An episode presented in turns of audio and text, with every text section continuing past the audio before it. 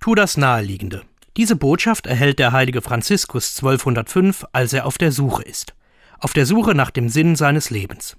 In der fast verfallenen kleinen Kirche San Damiano in Assisi betet er vor einem Kreuz.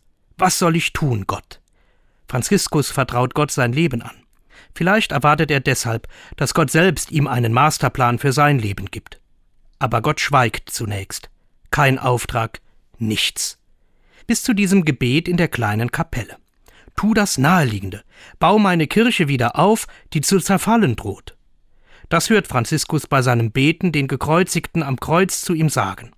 Du betest hier in einer Kapelle, die fast zerfallen ist, und du fragst, was du zu tun hast?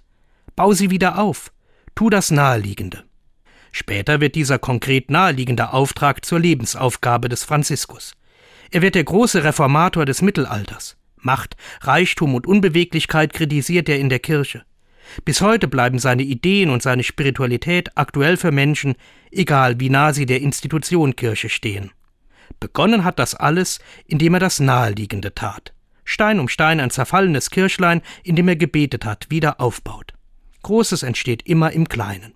Mich tröstet das und heißt für mich heute, tu das Naheliegende. Schau nach links und rechts und du weißt, was heute zu tun ist und was deinem Leben Sinn geben wird.